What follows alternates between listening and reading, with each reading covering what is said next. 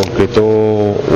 procedimiento que daba cuenta de un clan familiar que estaba operando en la comuna de Yanquihue desde hace algún tiempo, es una diligencia que nosotros estamos desarrollando desde el principio de año y se logró la detención de cinco personas, cuatro de ellas eh, acá en esta, en esta zona y una en Santiago. El líder de esta banda mantenía contacto con la persona de Santiago, que era su proveedor, una mujer específicamente, mayor de edad, y ella fue la encargada de eh, enviar una cantidad importante de droga acá a la zona. Tras realizar un operativo se logró detectar la presencia de la transportista y en los momentos precisos cuando este clan la recogía ahí en Frutillar, lográndose la detención de todo ello.